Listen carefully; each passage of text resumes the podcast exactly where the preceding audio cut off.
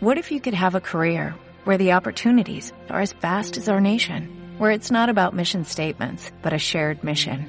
At U.S. Customs and Border Protection, we go beyond to protect more than borders, from ship to shore, air to ground, cities to local communities. CBP agents and officers are keeping people safe. Join U.S. Customs and Border Protection and go beyond for something far greater than yourself. Learn more at cbp.gov/careers. Arcilla. La jefa le había dado permiso para salir en cuanto las mujeres terminaran de tomar el té, y María tenía la cabeza puesta en su tarde libre. La cocina estaba impecable. La cocinera dijo que se podía ver uno en las perolas de cobre. El fuego era estupendo, y en uno de los aparadores descansaban cuatro enormes bizcochos. Los bizcochos parecían enteros, pero si te acercabas, veías que habían sido cortados en grandes rebanadas delgadas e iguales, listas para ser repartidas con el té. María las había cortado. María era una persona muy muy pequeña, aunque tenía una nariz muy larga y una barbilla muy prominente. Hablaba un poco por la nariz muy dulcemente. Di, querida mía, y no, querida mía. Era la persona imprescindible cuando las mujeres se peleaban en el lavadero, y la que siempre conseguía hacer la paz entre ellas. La jefa le dijo un día, María, llevas verdaderamente la paz contigo un cumplido que llegó a oídos del auxiliar y de dos damas del comité. Y Ginger Mooney siempre decía que le hubiera sido imposible aguantar a la mudita encargada de la plancha, de no ser por los buenos oficios de María. Todo el mundo estaba encantado con María. Las mujeres terminarían de tomar el té a las seis en punto, y ella podría salir antes de que dieran las siete. De Borsbrick al Pilar, 20 minutos. Del Pilar a Drumdup 20 minutos. Y 20 minutos para comprar las cosas. Estaría allí antes de las 8. Cogió el bolso con los cierres de plata y leyó de nuevo las palabras. Un regalo de Belfast. Estaba muy orgullosa de ese bolso, porque se lo había regalado Joe cinco años atrás, cuando él y Alfie viajaron a Belfast por Pentecostés. En el bolso había dos medias coronas y algo de calderilla le quedarían cinco chelines una vez pagado el billete del tren. Qué magnífica tarde iban a pasar con todos los niños cantando. Solo quería que Joe no llegara borracho. Era tan diferente cuando bebía.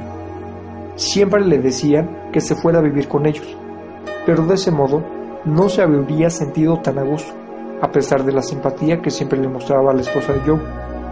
Por otro lado, se había hecho ya la vida de la lavandería. Joe era un buen muchacho. Le había criado junto con Alfie y Joe solía decir, mamá es mamá, pero María es mi madre. Cuando el hogar se vino abajo, los muchachos le consiguieron aquel trabajo en la lavandería Dublín con faroles, un trabajo que le gustaba. Antes tenía muy mala opinión de los protestantes, pero ahora les consideraba buena gente, un poco serios y callados, pero buena gente para convivir de todos modos. Además tenía sus plantas en el invernadero y le gustaba cuidarlas. Tenía unos helechos y unas begonias preciosos, y siempre que alguien la visitaba, le daba uno o dos esquejes de su invernadero.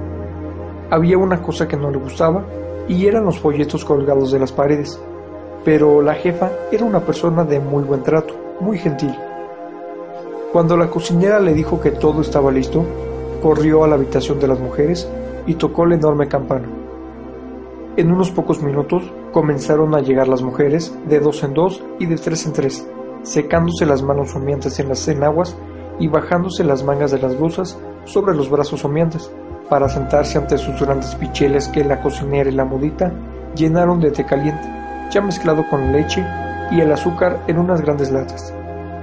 María supervisó la distribución del bizcocho y cuidó de que cada mujer recibiera cuatro rebanadas. La comida transcurrió entre risas y chistes. Lizzie Fleming dijo que María estaba a punto de recibir un anillo de compromiso. Y aunque Fleming siempre decía lo mismo cuando llegaba la fiesta de todos los santos, María no pudo evitar la risa, diciendo que no quería ni anillo ni hombre, y al reír, sus ojos verdigreses brillaron con desilusionado recato, y la punta de su nariz casi tocó la punta de su barbilla. Ginger Mooney alzó su pichel y propuso un brindis por María, mientras las otras mujeres golpeaban la mesa con sus picheles, diciendo cuánto sentía no tener un poco de cerveza para brindar con ella. Y María se rió de nuevo, y la punta de su nariz casi tocó la punta de su barbilla, y hasta su cuerpo diminuto pareció partirse en dos pedazos, pues sabía que Moni hablaba con la mejor de las intenciones, aunque desde luego no fuese más que una mujer ordinaria. Pero con todo y con eso, cómo se puso María de contenta cuando las mujeres terminaron de tomar el té y la cocinera y la modita comenzaron a retirar el servicio.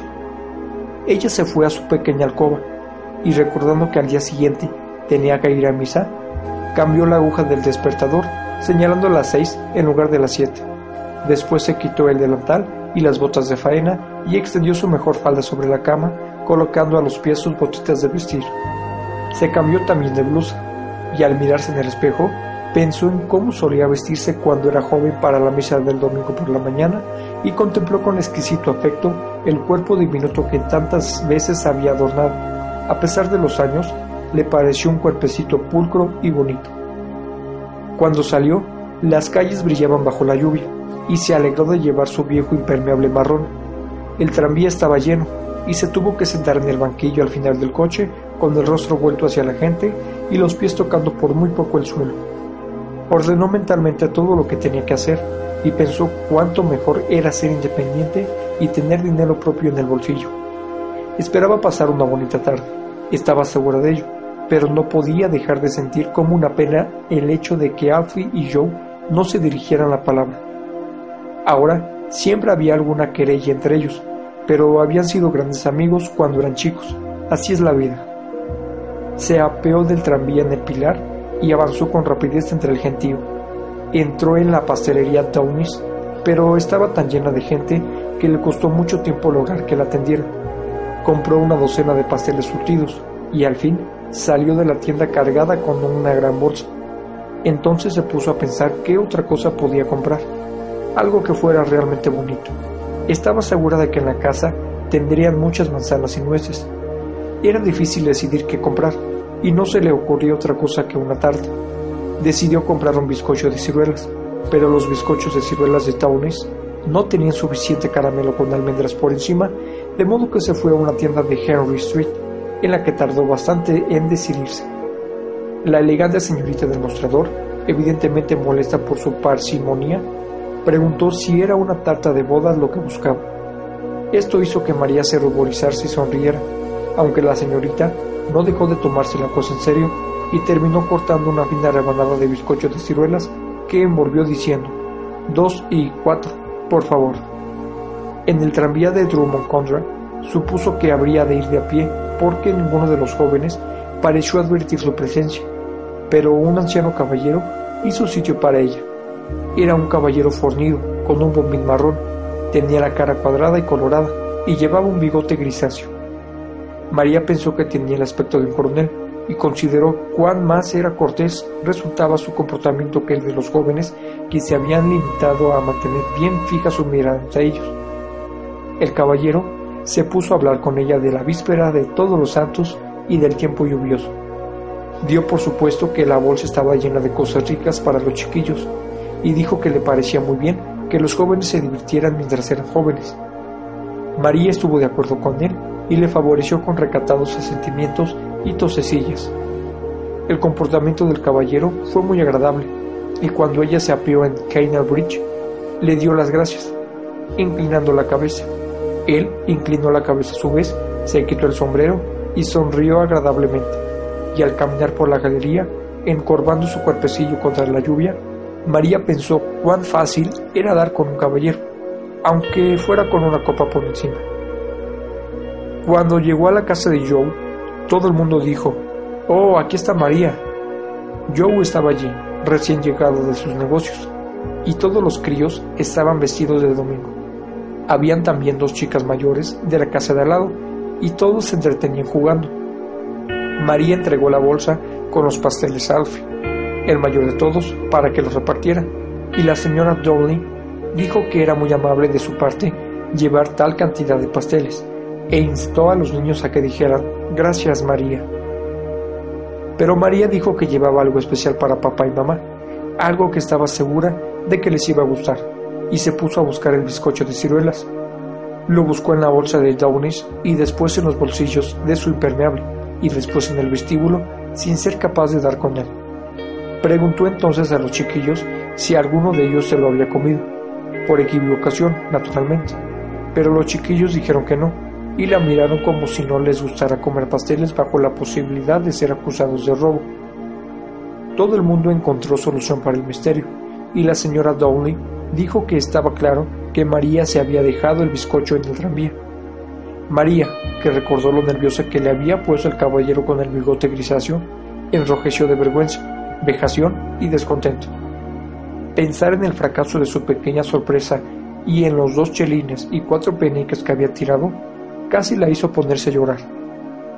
Pero Joe dijo que aquello no tenía importancia y la hizo sentarse junto al fuego. Fue muy amable con ella. Le contó cómo iba todo en la oficina, repitiendo para ella una ingeniosa contestación que le había dado a su jefe. María no entendió por qué Joe se reía tanto con aquella contestación, aunque dijo que el jefe debía ser una persona de trato muy difícil. Joe dijo que no resultaba tan malo una vez que se le conocía, y que era bastante decente siempre y cuando no se le llevara la contraria. La señora Dowling tocó el piano para los chiquillos, y bailaron y cantaron. Las dos vecinas repartieron las nueces. Nadie supo dar con el cascanueces, y Joe casi se puso de mal humor preguntando cómo esperaban que María cascara las nueces sin cascanueces. Pero María dijo que no le gustaban las nueces y que no se tomara la molestia alguna por ella. Joe le preguntó entonces si se tomaría una botella de cerveza, y la señora Dowling dijo que también había vino de Oporto en la casa, si lo prefería. María dijo que preferiría que no le ofreciera nada, pero Joe insistió. De modo que María le dejó salirse con la suya y se sentaron junto al fuego, hablando de los buenos tiempos, y María pensó que debía decir algo en favor de Alfred. Pero Joe gritó que le fulminara a Dios si volvía a dirigirle la palabra a su hermano, y María dijo que sentía haber mencionado el asunto. La señora Donnelly dijo a su marido que debía darle vergüenza hablar como si lo hacía de quien era de su propia carne y sangre, pero Joe dijo que Alfie no era su hermano y casi hubo un disgusto a causa del asunto. Joe dijo que no iba a permitir que su mal genio estropeara una noche como aquella, y pidió a su mujer que abriera algunas cervezas más. Las dos vecinas organizaron unos juegos de todos los santos, y la alegría reinó rápidamente de nuevo. María estaba encantada de ver a los chicos tan contentos, y de que Joe y su mujer se llevaran tan bien. Las vecinas se pusieron unos platos en la mesa y llevaron junto a ella a los chiquillos con los ojos vendados. Uno de ellos dio con el libro de oraciones y los otros tres con el agua, y cuando una de las vecinas dio con el anillo, la señora Donnelly agitó el dedo hacia la chica ruborizada, como diciendo, Oh, estoy al tanto de eso. Los chicos insistieron de mentarle los ojos a María y en llevarla a la mesa para ver con lo que daba. Y mientras le ponían la venda a María, reía y reía hasta que la punta de su nariz casi tocaba la punta de su barbilla. La llevaron a la mesa entre risas y bromas, y ella suspendió una mano en el aire según se le indicó que hiciera. Movió la mano en el aire, hacia aquí y allá, y la dejó caer sobre uno de los platos. Notó que tocaba con los dedos una sustancia blanda y húmeda, y se sorprendió de que nadie hablara ni le quitara la venda. Nadie habló durante unos pocos segundos, y después se produjo bastante ruido de pasos y de susurros. Alguien dijo algo acerca del jardín, y al cabo, la señora Downey habló muy malhumoradamente con una de las vecinas y le dijo que lo tirara de una vez. El juego no era así. María entendió que había habido un error y que tenía que hacerlo todo de nuevo, y esta vez yo con el libro de oraciones. Después de eso, la señora Downey tocó el piano para los niños, Miss McClory, y Joe hizo que María se tomara una copa de vino. Enseguida estuvieron todos otra vez contentos y la señora Donnelly dijo que María estaría en un convento antes de que acabara el año, pues había dado con el libro de oraciones. María nunca había visto a Joe ser tan amable con ella como lo fue esa noche, tan llena de conversaciones gratas y reminiscencias. Finalmente, los chicos se sintieron cansados y se adormilaron, y Joe le dijo a María si no iba a cantar alguna cancioncilla antes de irse, alguna vieja canción. La señora Donnelly dijo, Por favor, María, por favor. Y María se tuvo que levantar y ponerse junto al piano. La señora Downey ordenó a los chiquillos que se callaran y escucharan la canción de María. Después tocó el preludio y dijo, Ahora María. Y María, sumamente ruborizada, comenzó a cantar con trémula voz menuda. Cantó Soñé que vivía, y cuando llegó a la segunda estrofa, cantó otra vez. Soñé que vivía en salones de mármol, blanqueada de siervos y vasallos, y que era el orgullo y la esperanza de los que mis murallas amparaban. Mis riquezas eran inúmeras y mis blasones alcanzaban el más alto linaje, pero mi sueño más grato era tu amor imperturbable. Pero nadie intentó que se percatara de su equivocación. Cuando terminó de cantar, Joe estaba muy emocionado y dijo que no había épocas como las muy antiguas ni música que le gustara tanto como la del pobre viejo Baldwin, a pesar de lo que dijera la gente, y sus ojos se llenaron a tal punto de lágrimas que no pudo encontrar lo que buscaba, y al final tuvo que pedir a su mujer que le dijera dónde estaba el sacacorchos.